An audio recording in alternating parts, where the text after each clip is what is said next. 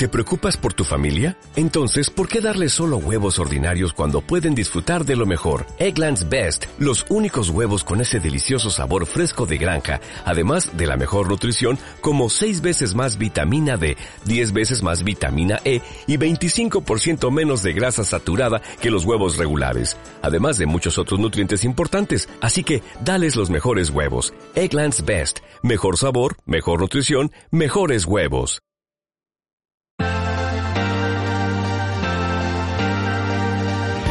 Gestión del patrimonio en cierre de mercados.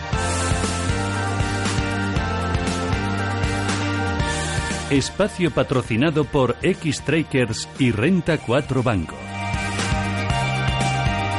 Ah, son las 5 y casi 10 minutos de la tarde. Desde hoy y todos los jueves vamos a poner en marcha un nuevo espacio en el que vamos a hablar de las características de un producto cuya popularidad, por sus buenos resultados y también por sus bajos costes, está creciendo de forma vertiginosa. En Estados Unidos los inversores compran ya más ETFs que acciones, las acciones clásicas. También se está abriendo camino en otros mercados como el Reino Unido, como en Alemania y por supuesto también cada vez empiezan a conocerse más en España. Todavía no tienen, digamos, eh, el grado de aceptación que tienen en otros mercados que están muchísimo más avanzados, pero desde luego la curiosidad empieza a ser tremenda. Los ETFs. Y lo mejor de todo es que además de conocerles mejor, vais a tener la oportunidad de preguntarles a ellos directamente, no a los ETFs, sino a la gente que gestiona este tipo de productos. Ya conocéis nuestros teléfonos para participar tanto en el consultorio de bolsa como en el de fondos de inversión, pero vamos a utilizar esos mismos teléfonos para los consultorios de ETFs.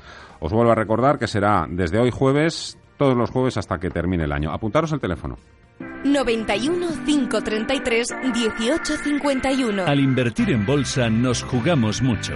Es importante saber cuándo comprar, pero más importante saber cuándo vender. 609-224-716 para que puedas enviarnos tus mensajes de voz y de texto. Nuestra cuenta en Twitter, arroba Mercados. Consultorio de bolsa y fondos de inversión. ¿Para qué arriesgar lo que nos ha costado tanto trabajo conseguir? El número de ETFs, proveedores, productos sigue aumentando y una de las casas pioneras en España ha sido Renta 4. José Hinojosos, gestor de activos de Renta 4. Hola José, ¿qué tal? Muy buenas tardes. Buenas tardes. Y nos acompaña, acércate así un poquito mejor el micrófono, y nos acompaña también aquí en los estudios de Radio Intereconomía, Cierre de Mercados, César Muro. Es responsable de ventas de X-Trakers, ETFs, de la gestora DVS. Hola César, ¿qué tal? Hola, muy buenas tardes. Muy buenas tardes, Fernando. Bueno, mucho trabajo en primer lugar. A la vuelta del verano, me imagino que ya no habréis aterrizado directamente. Yo contigo hablé, José, hace nada unas semanas y estabas ya a tope, ¿no? Con este asunto. sí, sí. A tope con este asunto, los ETFs que se tienen que. Han empezado a abrirse camino, pero todavía. mm, Por decirlo de alguna manera, son desconocidos para una gran parte del público inversor.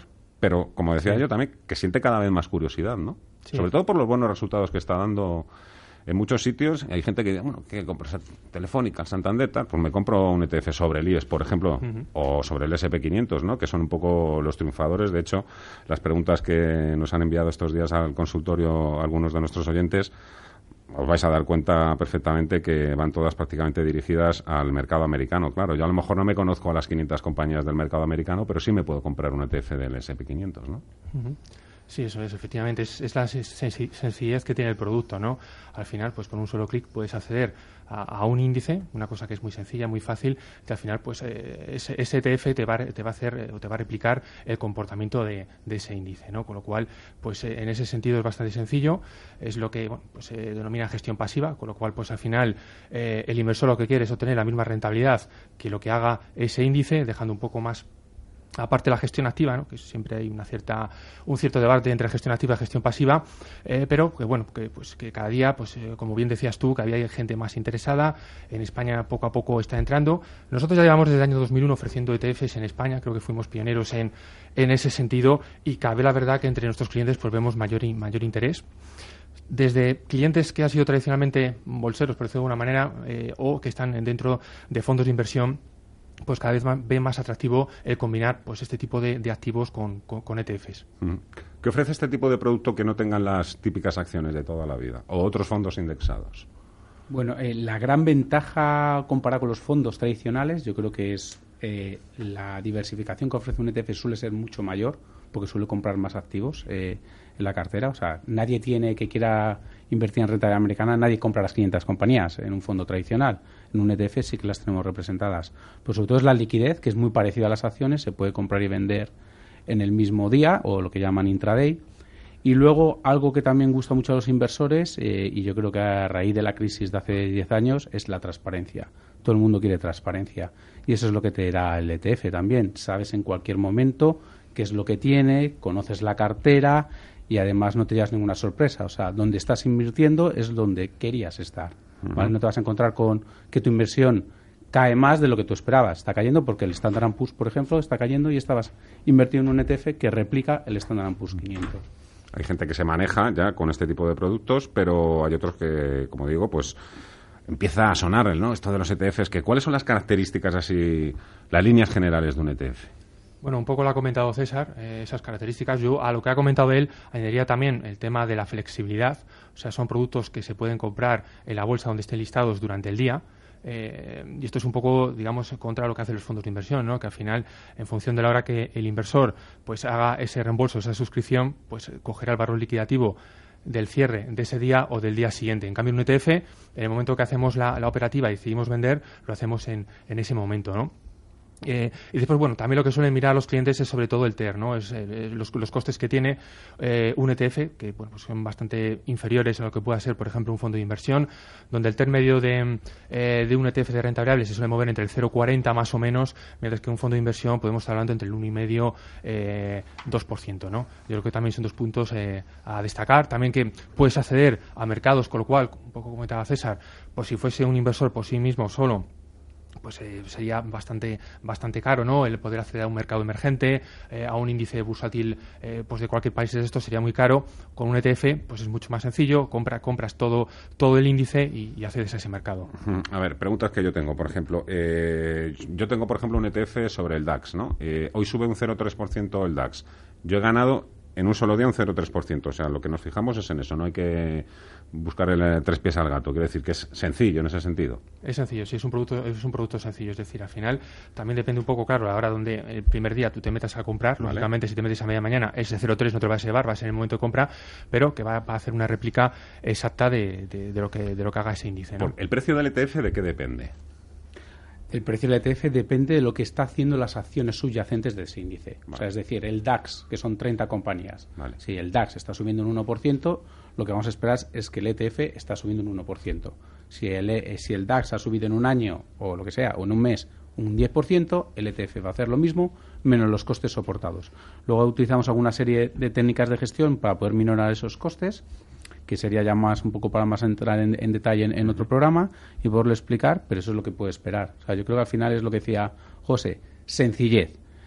Y sobre todo yo destacaría, y por eso tiene tanto éxito, porque es conveniente. O sea, conveniente es algo que lo entiendes, es fácil de usar, es accesible e incluso algo que también gusta a muchos a los inversores es pocos costes. Por lo tanto, hoy, por ejemplo, si yo me compro un ETF sobre el DAX y baja, si me lo hubiese comprado mañana, lo hubiera comprado más barato. Correcto. Para entendernos, así de fácil. Vamos a poner un ejemplo práctico, a ver qué os parece. Yo tengo 10.000 euros, quiero comprarme, un, por seguir con el DAX, ¿os parece, por ejemplo? Sí, de esos 10.000 euros, decirme un poco cómo se va, un poco, eh, partimos de ese capital inicial, me imagino que habrá por el camino una, dos, no sé, comisiones, corretajes, eh, un poco cómo se queda todo esto. Si yo hablo un poco más de la estructura de fondos, sino un poco más de la estructura del acceso renta 4, que, es bastante competitivo.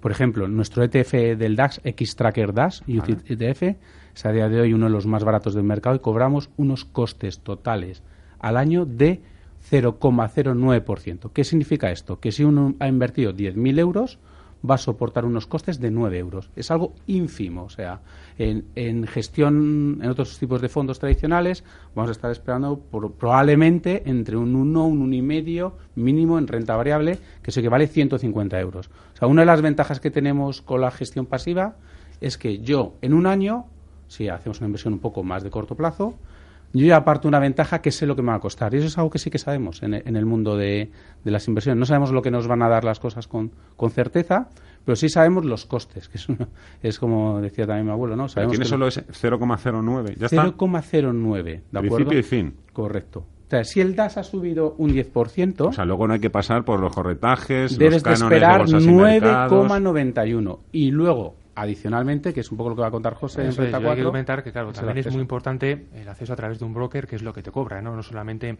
eh, esa comisión de gestión que tiene, eh, que tiene el propio ETF, sino lo que te cobra el broker a la hora de acceder a comprar o vender, o vender un ETF, y eso también es bastante importante y hay que tener en consideración qué costes de corretaje tiene el, hacer esa operativa, ¿no? Nosotros creemos que somos bastante competitivos en ese sentido y nosotros, pues por ejemplo, en ETFs internacionales hasta 30.000 euros cobramos una tarifa plana de 15 euros para que se hagan un poco la idea de los residentes y a partir de 30.000 euros cobramos un 0,15% sobre efectivo.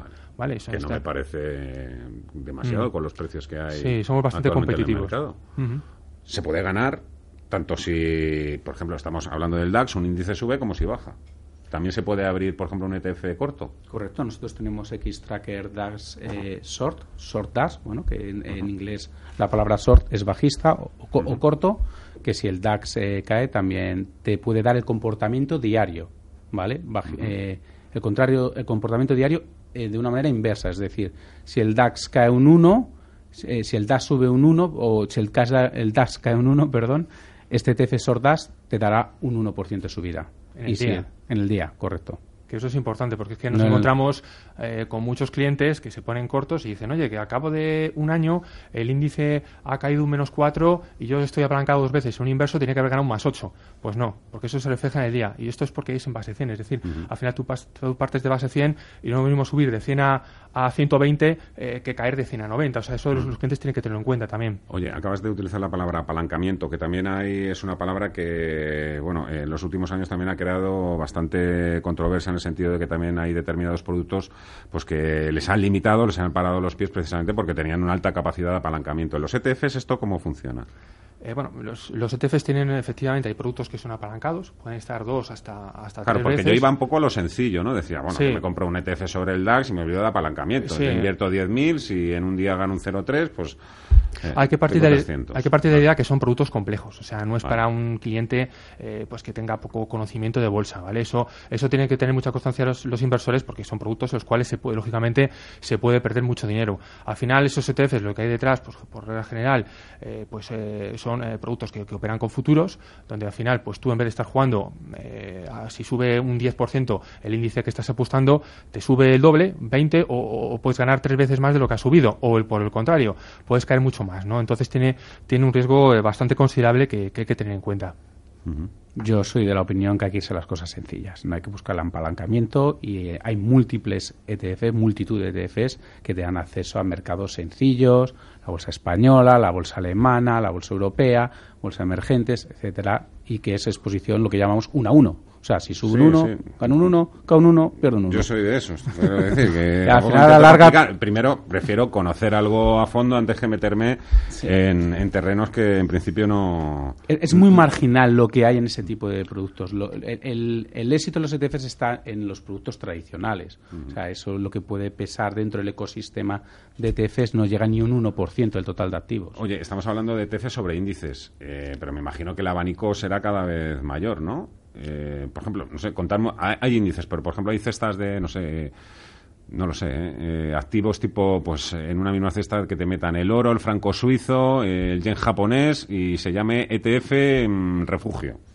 A ver, nuestra, hay cosas así tan, tan raras. No, no hay, hay, hombre, mezclar franco suizo con el oro. Eh, todavía yo no conozco nada, pero al final lo que nuestra labor es seguir un índice. Vale, y hay que crear índice. Nos, centramos puede ser un índice del sector bancario, puede ser un índice eh, de renta fija, que ese es el gran éxito. Puede ser un índice que invierte en bonos high yield. Puede ser un índice mm. que invierte en deuda de, por ejemplo, el gobierno chino. O sea, hay, infinidad, o igual que el oro. Hay sobre pero, no fija, generalmente suele ser monoactivo, por así decirlo, no mezclar cosas de divisas con oro, con otras cosas. también sobre ETF, sobre, sobre bonos, sobre deuda. Sí, sí, sí, eso es, eso es uno de los grandes segmentos que más está creciendo. Bueno, la renta fija no es que esté teniendo un buen año, pero es uno de los segmentos de renta fija que está creciendo bastante. Oye, contarme un poco vosotros cuál es la oferta que ofrecéis, tanto en Renta 4 como en X-Trackers. Bueno, pues desde Renta 4... Vuestro posicionamiento también. pues como venía comentando, pues llevamos desde el año 2001 ofreciendo ETFs Hoy, hoy tenemos una oferta de 1.052 ETFs, aproximadamente de unas 35 gestoras internacionales, con un abanico muy amplio, como comentaba César, pues desde cualquier tipo de categoría de activo, de renta fija, renta variable, sectorial, pues nuestros clientes tienen acceso a, pues a este tipo de, eh, de producto. Y donde yo también destacaría, pues eh, nuestra web, eh, la fortaleza de nuestra web, donde em, el año pasado renovamos, actualizamos nuestra web llamada ETF Top, donde ahí, pues bueno, nuestros clientes pueden entrar y pues pueden buscar, tienen un buscador en el cual pues pueden buscar por categoría de activo, eh, por mercado, eh, si renta variable, si quiere renta fija, si quiere que esté cubierto a euros, es decir, tiene un abanico bastante amplio donde cuando mm, te sale pues eh, los posibles los posibles ETFs y tú pinchas uno de ellos, pues tienes pues eh, como, como SSTF, que, eh, gráficos de rentabilidad, comparativa frente al índice, es decir, tienes una, una, web muy rica en ese sentido, yo creo que de las mejores en España, donde bueno, pues a partir de ahí incluso te, aparece un comparador de ETFs, oye, pues hay un ETF sobre el SP, pero además tienes la posibilidad y te ofrece un abanico de otros ETFs que pueden ser similares, ¿no? Donde tú pinchas el ETF que quieres, inmediatamente pues puedes, puedes comprarlo, ¿no? Entonces, pues ahí, eh, pues es como, como digo, pues creemos que, somos un punto de referencia en, ese sentido en cuanto, en cuanto a ETFs en España. Pues mira, Fernando, eh, eh, yo pertenezco a la gestora alemana de DWS, ¿vale? Que la, marca que tiene ETF se llama Xtracker y somos una empresa líder en el mercado de ETFs en Europa. Somos el segundo proveedor por activos gestionados. Y aparte somos la única empresa europea que también tiene exposición eh, en Estados Unidos. Ha sido un, es un tipo de producto muy dominado por el mundo anglosajón, pero como empresa europea somos los líderes, tenemos exposición allí y, somos bueno los segundos proveedores. ¿En qué destacamos? Nuestros, bueno, nuestro principal foco de atención es que la gente pague poco por, por nuestros ETFs, sea, que sean unas comisiones de gestión muy competitivas y estamos también muy enfocados en tener muy buena liquidez. Y muy buena liquidez se traduce en que las horquillas sean lo más estrechas posible para que se pueda eh, operar con el menor coste. Se me van ocurriendo preguntas a medida que, vais hablando. Eh, yo también tengo mucho interés, eh, en el sentido, ¿cómo se puede seguir el día a día de un ETF que yo me he comprado? Porque podemos ver, cogemos la prensa Salmón y vemos nuestra, nuestro DAX. Por seguir con el DAX, no voy a hablar de compañías españolas, que nadie se me enfade pues tú ves ahí la cotización, ¿no? Pero, por ejemplo, claro, vosotros manejáis mil y pico, ¿no? ETFs. Es un poco esa el día a día, la evolución, el comportamiento, ¿dónde se puede seguir? Bueno, directamente a través de nuestra página web, en el momento que un cliente nuestro compra STF, puede seguir la evolución diariamente. O sea, ahí no va a tener problema, va a saber lo que está haciendo el ETF. Aparte, lógicamente, de bueno, pues si compra un índice como pueda ser el DAX, el SP, pues mm, simplemente con ver los índices va a saber más o menos cómo, cómo puede ir su ETF indirectamente, ¿no? Pero sí que a través de nuestra página web, como digo, pues va a poder seguir esa evolución y, y poder ver el comportamiento que está, que está teniendo. ¿Se necesita algún tipo de asesoramiento para empezar también con este tipo de producto o, como decía también José, es un poco ya destinado a perfiles de inversores que ya se conocen lo que puede haber en el mercado. Yo creo que sí, que es necesario que haya un, asesoramiento, porque al final, como decía, dentro de los ETFs hay diversidad de, productos, unos que son más complejos que otros, otros, como decía César, pues más sencillos, y al final hay que orientar un poco al cliente dónde, dónde se está metiendo. En primer lugar, ver cuál es su perfil de riesgo, que también es importante, es decir, oye, pues yo quiero invertir en, en el índice SP, vale, bueno, pues tú eres tolerante, eh, aceptas el riesgo de estar pues viendo la variación que puede tener el índice a lo largo de todos los días o no, un poco orientarle primero en ese sentido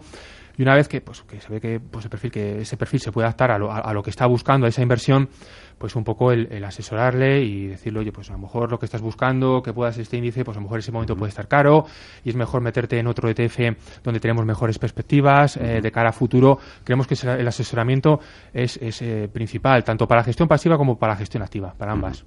Este primer programa sobre ETFs con Renta 4 y X-Trackers era una primera aproximación. Ya sabéis que a lo largo de toda la semana yo he ido avanzando que también habría un consultorio de ETFs para que vosotros mismos tengáis la oportunidad de preguntar por este tipo de productos de inversión. Ya sabéis que lo vamos a hacer a partir de la segunda parte, a partir de las 5.35. Todavía tenemos que dar los cierres en Europa. En esa segunda parte también os quiero preguntar por ETFs y mercados emergentes, que es un poco ya, os voy a hacer el doble con tirabuzón, ¿no? Porque ahora mismo los emergentes es lo que está ahora mismo haciendo un poquito la puñeta. Pero, mm, ¿qué os parece si, por ejemplo, escuchamos ya a un primer oyente que nos acaba de dejar un WhatsApp y, adelantamos un poquito el consultorio? Luego, recuerdo, tengo que hacer una parada, ¿eh? pero vamos a empezar ya. Es que hay muchas preguntas así. Os voy quitando un poquito de medio. Venga, vale. Hola, buenas tardes. Soy Javier de Madrid. Quería preguntar en este consultorio que hoy comienza de ETFs si existe algún ranking en Internet donde la gente que quiera contratar estos productos pueda mirar cuáles son los más eficientes en cuanto a la replicación de los activos, ¿no? Porque, por ejemplo, yo he visto algunos que replican el IBEX 35 unos con mayor y otros con menor eficiencia. Yo supongo que esto se deba a que las comisiones que cobra el emisor sean distintas eh, unos a otros, ¿no? Y otra pregunta, eh, si los ETFs inversos y apalancados replican con la misma eficiencia el índice, por ejemplo, si el IBEX cae un 5 y yo estoy en uno que está apalancado dos veces a la baja, si ganaría un 10 o ganaría menos, porque eso también es una duda que siempre he tenido y, y bueno, aprovecho la oportunidad que existe ahora con este consultorio para aclarar este tipo de dudas. Y si pasa lo mismo con con los ETFs de, materias primas, por ejemplo, el, el que está ligado al, al barril West Texas. Muchas gracias y espero respuesta.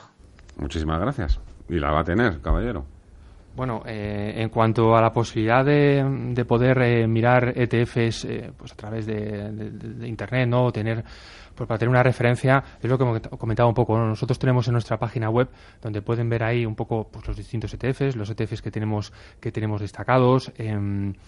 Eh, pues eh, incluso tenemos hasta un apartado de Smart Beta, que eso es otra cosa que también podemos hablar en algún programa más adelante, y donde ahí pues puede ver un poco, un poco la evolución. Después alguna página más externa, yo creo que Morningstar tiene algo, eh, donde también puede ver algo sobre referencia de ETFs, y, aparte de fondos, que es donde se más se conoce Morningstar, por ahí también puede, puede, puede mirar cosas. Las dudas que tenía el caballero del apalancamiento y... Eh, yo ahí desconozco la diferencia porque habría que ver cuál es el emisor o, cuáles son en concreto, pero evidentemente los costes es uno de los factores y luego qué, referencia está tomando del precio de cierre, eh, a lo mejor está comparando un ETF que invierte en petróleo que está cotizando en Estados Unidos con uno que está cotizando en Europa a diferencia en, un diferente uso horario, puede ser que sea diferente divisa, entonces eh, necesitaríamos un poquito más más de conocimiento, pero en general se han de mover igual si replican índices similares, a no ser ese de West Texas sea diferente eh, en cada emisor. Tengo más preguntas ¿eh? para la segunda parte. tengo que ir también cerrando este primer bloque porque se nos aproxima ya la hora de cierres, pero antes eh, una pequeña maldad. Hay gente que dice que la gestión pasiva y los ETF solo, solo son útiles cuando la bolsa es alcista. Yo... Para el largo plazo y cuando la bolsa es alcista. Que claro, lo dirá alguien que sea un gestor activo. Sí, yo creo que ese debate siempre estará. Yo creo Nosotros tenemos a unos y a otros, ¿eh? la verdad es que son bastante complementarios. ¿eh? No, no quiere decir que nadie va contra nadie. ¿eh? eh bueno, yo, lo que creemos es que es muy complicado saber qué va a pasar al futuro. O sea, si cae el mercado, ¿quién lo va a hacer mejor? O, sea, o si sube el mercado. O sea, lo que nosotros podemos hacer con la gestión pasiva indexada es dar lo que da el índice. Y lo que creemos es que se pueda añadir valor a la gestión, lo que llamamos generando ese alfa eh, entrando, saliendo de ese mercado o yéndose a otros activos de renta fija con ETFs, o sea, comprar índices eh, y ser activo con ellos. Que al final, con lo que dice César, transformamos la gestión pasiva en activa, que eso que también hay que tener en cuenta. Es decir, la pasiva por sí se puede convertir en activa a la hora de realizar una gestión o incluso un asesoramiento como hablábamos antes. Es decir, si tú vas a una entidad financiera a asesorarte y un momento determinado te, pues te recomiendan un ETF sobre SP y después te dicen, oye, esto ha subido bastante, recoge beneficios, vete a un ETF de, deuda, ¿no? Por poner un ejemplo de renta fija. Al final ahí estás haciendo una gestión activa dentro de, dentro de un producto que es gestión pasiva, ¿no? O sea que yo creo que son todos productos complementarios que, que pueden subsistir uno con el otro donde puede haber productos o fondos de inversión donde pues tiene una probada consistencia eh, y que en un momento determinado cree eh, eh, el, asesor que pueden aportar rentabilidad pues a, ese inversor y a la vez pues combinarlo con algún ETF como decíamos antes, que es un producto también flexible, dinámico, en el cual, pues bueno, en un momento determinado, si a las 12 de la mañana te está cayendo un índice un 10%, eh, del Brexit el día que, pasó, pues el IBEX cayendo un 12, creo recordar, tú te metes a media mañana en STF, recoges la caída del 12 y más adelante, pues bueno, tendrás la oportunidad de recoger beneficios, que es uno de los grandes beneficios que tienen los ETFs en este caso, ¿no? Tú lo puedes vender en cualquier momento. En cualquier momento, sí. ¿Pero 24 horas al día o mientras eh, dura la jornada? Eh, cuando están los mercados abiertos. Es decir, si hablamos de IBEX, pues hasta las 5 de la tarde. Por ejemplo, hay ETFs, no sé, sobre divisas, por ejemplo. Sí. o sea, eso, por ejemplo, los, tienes abiertos todo el día, ¿no? Eh, no, al final un ETF cotiza en una bolsa, ¿vale? Y está cotizando el horario que está abierta la bolsa. Entonces, eso, eso es lo sencillo. No es complicado, es accesible a todo el mundo. O sea, eh, uno tiene abierto una cuenta con un intermedio financiero en la bolsa alemana, el que llaman Sectra, el mercado electrónico, pues ahí hay infinidad de ETFs que, que, se pueden comprar y vender. ¿Y hay alguna cantidad mínima para empezar a invertir en ETFs? Quiero decir, ¿con 500 euros yo puedo comprarme un ETF sobre el DAX? A ver, yo creo que 500 euros, si ponemos 0,15 de gastos de gestión con un mínimo que pueda ser 30 eh, o 15 euros, pues bueno, eh, eh, aún así ese coste de entrada que pueda llegar a ser un 1% es más barato que comprar algo de gestión activa. Pero lo suyo yo creo que es ir un mínimo a 2.000 euros. para poder a 2.000 euros. Y por 2.000 euros nos podemos comprar toda la rentabilidad global 1.600 compañías con 2.000 euros con un solo clic. Eso es lo bueno de, de diversificación que puede ofrecer un ETF.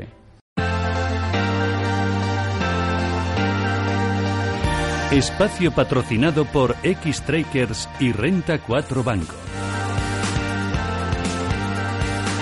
Con César Muro de X-Trakers y con José Hinojo de Renta 4, eh, ¿qué perspectivas manejáis ahora para el tema que está un poquito de moda sobre la mesa, países emergentes?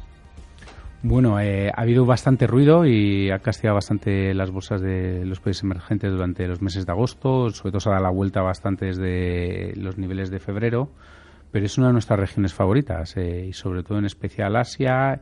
Y si hablamos dentro de Asia, China India son una de las grandes potencias que, de nuestra opinión, hay más ruido detrás que fundamentos eh, reales y lo que hemos visto recientemente más son casos de Argentina, que sí que hemos visto caídas muy fuertes en el peso argentino, pero no tiene ninguna representatividad en los índices de renta variable. Eh, hemos visto caídas en Turquía, que tampoco es la representatividad es mínimo y han sido un poco donde están los focos de atención y ese ruido negativo se ha trasladado al resto de países emergentes junto con el run run que hemos tenido de lo que llaman las tarifas de por parte de, de Trump o de Estados Unidos con, con China. Pero más allá de eso, es una de nuestras regiones favoritas para invertir y sobre todo también por el descuento que está ofreciendo respecto a países desarrollados y todavía respecto a la, a la media histórica en términos de, de múltiplos sobre beneficios. Por ejemplo, una recomendación para invertir en China a través de ETFs. Una o varias, ¿eh? Sí, aquí hay que entender un poco el mercado chino. Es un mercado muy grande, a pesar de que podamos pensar que es muy proteccionista. Ahí hay dos opciones, ¿de acuerdo? El mercado local, que lo suelen llamar mercado de acciones A, que cotiza en renminbis, y ahí es un mercado más centrado en compañías industriales, más jugar el consumo local. Eh, también hay exposición a bancos o compañías más del sector de materiales o y energía. Y luego está otras compañías que eran más estatales que empezaron a cotizar en, Hong Kong. Pero a nosotros lo que nos gusta en estos momentos es lo que llamamos más nueva economía y son lo que podemos decir las tecnológicas y creemos que una de las mejores opciones ahora puede ser el mercado o el índice MSCI China y con, con el ETF X-Tracker MSCI China y el principal motivo es porque ahí estamos incorporando las compañías como Alibaba, Baidu, eh, algunas compañías que están cotizando en Estados Unidos en el Nasdaq y que son eh, parte de, este índice. Y este índice, podemos decir que es un poco excesivo el, la exposición a tecnología, pero es cerca de un 30%, un 27% lo que tenemos en MSCI China en tecnológicas, como también otras compañías Tencent. Y es un poco la nueva economía, ahí hay un boom. En, China todo se paga con el móvil, eh, cada vez se está haciendo más compras online, ya lo estamos viendo caso Amazon, pero también lo estamos viendo allí con, con Alibaba y es espectacular eh, la progresión y las tasas de crecimiento que hay ahí. ¿Dónde veis mayor oportunidad para invertir en emergentes? ¿A nivel global o de manera particular? Haciendo una selección. Yo empezaba, al final, invertir a nivel global significa que tienes casi un 80% en Asia, que es la región favorita. Ahora, a día de hoy, hemos tenido un fuerte castigo con algunas partes de Brasil, que tenemos ahora elecciones, eh, o por ejemplo Sudáfrica. Yo creo que principalmente me metía a nivel global. Si queremos ser más selectivos, iría a un segundo nivel, sí que nos iríamos a Asia o ya podríamos empezar a entrar por países, desde nuestro punto de vista. Eh, se habla de riesgo de contagio, claro. Ahí la gente también tendrá que estar muy atenta por lo que pueda suceder en un sitio. No sé si hay determinadas murallas y lo que puede suceder en determinadas economías en Sudamérica puede llegar a, llegar a extenderse, por ejemplo, también a economías asiáticas. A ver, eh, economías grandes eh, con problema de contagio, no vemos nosotros ningún caso un poco particular que, que nos pueda preocupar. Brasil sí que puede pesar un 5% eh, en lo que serían los índices de emergentes, ¿vale? Que es a lo mejor la economía que a lo mejor puede tener más desequilibrios y problemas de déficit estructural, pero el resto de grandes eh, economías o grandes países asiáticos, China, India, los vemos bastante bien. Turquía es marginal, Sudáfrica sí que ha entrado ahora en recesión, pero bueno, lo que nosotros decimos también, ahora es el momento de entrar en emergentes, lleva una caída de un 20%, eh, incluso más en algunos mercados, las divisas muy castigadas y no vemos que haya cambiado el panorama actual eh, sustancialmente respecto al panorama a principios de año. Incluso lo vemos más de, los mercados con más descuento y es donde hay que mirar ahora. En India, acabas de tocar también ese país. ¿Qué tenemos por allí? Bueno, India es un país de bastante crecimiento. Eh, creemos que los mercados bursátiles no están tan desarrollados como puede ser en, en otros países. Pero ahí es, más una historia de reformas y de la demanda interna que es, eh, pues bueno, las tasas de crecimiento que estamos viendo allí son muy superiores incluso a lo que estamos viendo en, China. Y esa es un poco la, historia atractiva de, India versus el resto. E incluso a día de hoy eh, las tasas de crecimiento del PIB eh, real es mayor que en China, cosa que no ocurría hasta hace tres años. Bueno, vamos a ver si... Mira, precisamente hay un oyente que quiere preguntar por Argentina y por Turquía. Vamos a pasar a Carlos. Hola, buenas tardes, Carlos. Hola, buenas tardes. Adelante, amigo. Eh, a ver, quería preguntar eh, por, por, mercados concretos como, como, son Turquía y Argentina, que han tenido unas caídas bastante abultadas eh, en estos últimos meses, y quería ver si, hablando de mercados emergentes, me pueden dar una respuesta qué está pasando con, con estos dos países. Muchísimas gracias, amigo. Gracias. Argentina, Turquía. A ver. Venga, cojo yo eh, la parte de Turquía, por ejemplo, bueno, es un, es un país que ha tenido una expansión monetaria, eh, podemos decir, eh, extraordinaria, que se ha trasladado en unos fuertes crecimientos, pero también unos fuertes desequilibrios. Y, lo que es, y el principal desequilibrio ha sido un poco que se ha financiado el exceso del consumo con entradas de capital extranjero. Y eso tiene un límite hemos visto que a base de crear dinero, expansión monetaria, al final, en cuanto se ponen un poco las turbulencias, hay un poco más ruido político, eh, pues los inversores extranjeros o el capital extranjero no va a ese país. No es para invertir en sus bolsas, sino inversión en capital fijo, inversión a largo plazo en bienes duraderos. Y eso es lo que hemos visto que al final ha reventado por ahí, se ha trasladado en la divisa, que hemos visto, pues bueno, que la, lira turca menos 50% en el año contra el dólar. Y pues bueno, es un cóctel que al final eh, con un eh, gobierno populista, pues se ha trasladado a unas fuertes caídas también de las bolsas y que tarde o temprano van a tener que subir tipos de interés, que es lo que nosotros creemos, para frenar esto, que de momento no habían hecho esas reformas. Y en el caso de Argentina es muy similar. Es eh, como podemos ver en, Venezuela, ¿no? Expansión monetaria salvaje. Dicen que el peronismo y la inflación siempre vuelven a Argentina. sí, sí, sí. ¿no? Es verdad. Y al final, pues bueno, se ha trasladado. Eh, bueno, ya vimos el primer susto en marzo con el peso argentino. Eh, ya ahí empezaron a irse los inversores y ahora, bueno, está en un programa un poco, vamos a ver, con el Fondo Monetario Internacional a, qué acuerdo llega. Argentina, la reta ahora no hay que tocarla y es irrelevante. Eh, bueno, sí que vemos que en la parte de deuda en dólares, pues sí que la parte de renta fija emergente sí que ha estado castigada y bueno, nosotros somos más incluso Argentina, olvidarlo y está ahí el Fondo Monetario Internacional. Mm. Si quieres algo de Turquía-Argentina, es mejor mirar la deuda turca en dólares. Si quieres la puedes cubrir porque está ofreciendo unos precios atractivos y no vemos ahí un riesgo de impago real, sino un deterioro de la economía. Pero no, no, es la situación como, como, la de Argentina, que está sin, sin fondos. Oye, déjame preguntar también por Brasil, ¿no? que es otro de los países que siempre se mete también en esa cesta. Brasil, que además tenemos unas elecciones nada ya a la vuelta de la esquina, que tenemos tantos intereses también las compañías españolas, un mercado que nos ha dado tanto y también en algunas etapas eh, pues también nos la ha ido quitando, ¿no? Eh, Brasil. Eh, José, ¿quiere... te comento yo sobre Brasil. Sí. Bueno, eh, vamos a ver, efectivamente en los últimos días también los mercados pues ha habido cierta volatilidad con respecto a Brasil, pues todo el tema de Lula da Silva, ¿no? Si se presenta, si no le dejan presentarse, eh, si puede haber un gobierno populista allí que puede eh, contra de los mercados y todo esto ha afectado también también negativamente, ¿no? Son todos los puntos y que quizás podamos tener un punto ahí eh, de riesgo llegado el mes de octubre con, con todo esto, ¿no? Brasil, la verdad, que ha sido un país que, pues, a ser un mero exportador de, materias primas, sobre todo, sobre todo a China, eh, fue un país que, pues, eh, que tuvo recesión durante los años 2015-2016 con las caídas de los precios de las materias primas y que posteriormente, pues, pues se ha recuperado, eh, lógicamente por, por, ese, por ese, esa recuperación en cuanto, en cuanto a las materias primas. siguen teniendo o han tenido un problema, han tenido un problema de inflación eh, ya un poco ahí, eh, digamos que un poco lo que se está viendo pues es el apoyo más de, inversión pública en el país, eh, también sobre todo tema de infraestructuras, que no solamente sea gasto público, sino que también entre compañías, eh, compañías particulares allí, compañías privadas. Otro tema es la, nacionalización, perdón, la privatización de, de empresas nacionales allí, con todo el tema que tuvimos de Petrobras, etcétera pues también es otro de los puntos eh, que, se intenta hacer allí. Y bueno, es un país que ha hecho reformas importantes, eh, que ha vuelto un poco a la senda del crecimiento y que, bueno, sí, mientras los precios de las materias primas pues eh, sigan estando en niveles más altos de lo que vivimos años pasados, pues va a seguir aportando a crecimiento, ¿no? Lo que pasa es que este aquí tenemos ciertos riesgos inherentes que hay que tener cautela.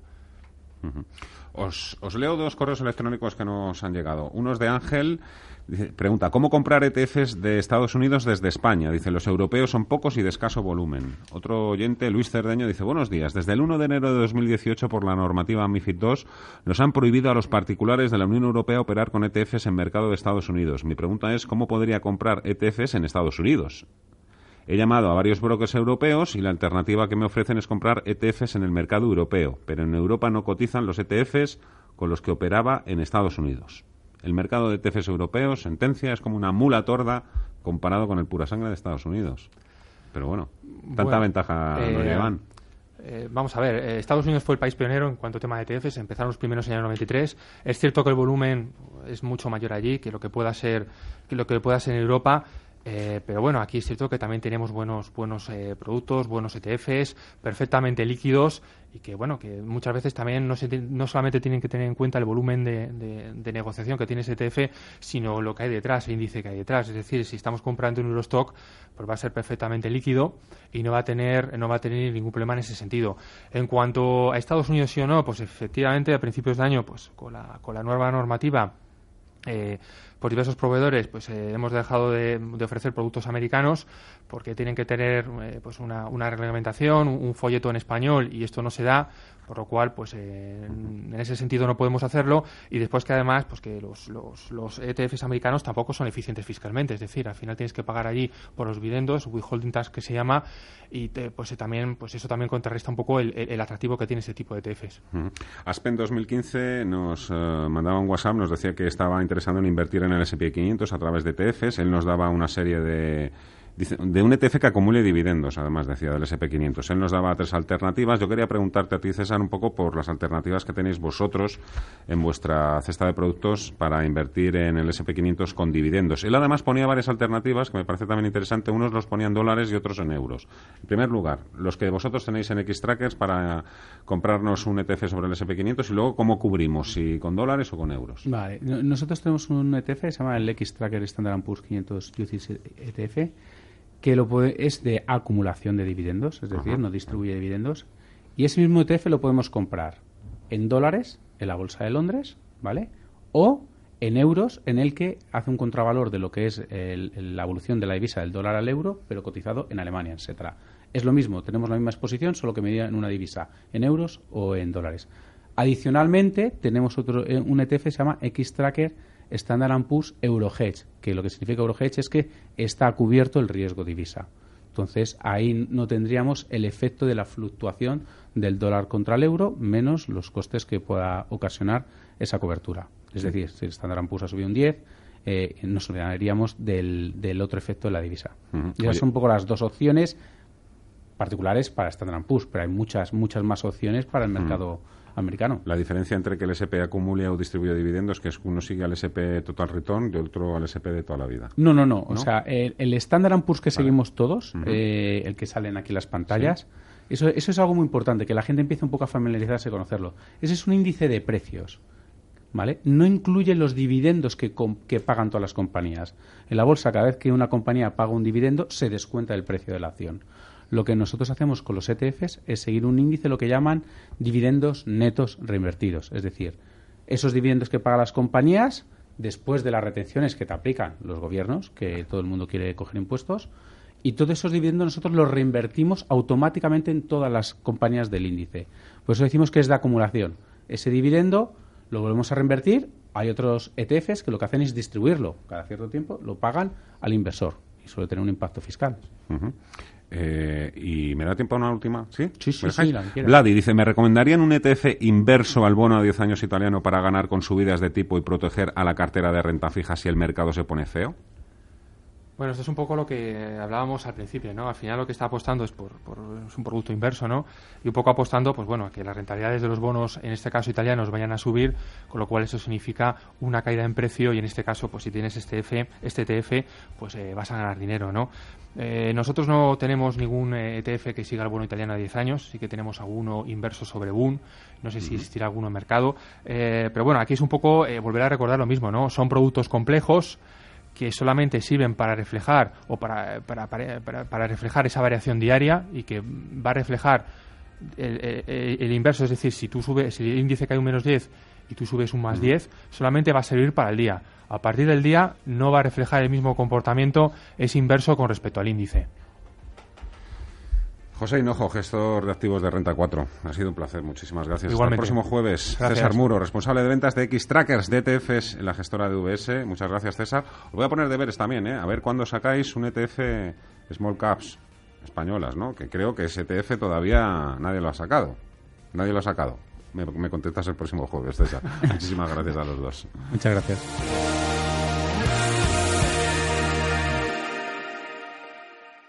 Dale más potencia a tu primavera con The Home Depot. Obtén una potencia similar a la de la gasolina para podar, recortar y soplar con el sistema OnePlus de 18 voltios de Ryobi desde solo 89 dólares. Potencia para podar un tercio de un acre con una carga. Potencia para recortar el césped que dura hasta dos horas. Y fuerza de soplado de 110 millas por hora. Todo con una batería intercambiable. Llévate el sistema inalámbrico OnePlus de 18 voltios de Ryobi. Solo en The Home Depot. Haces más. Logras más.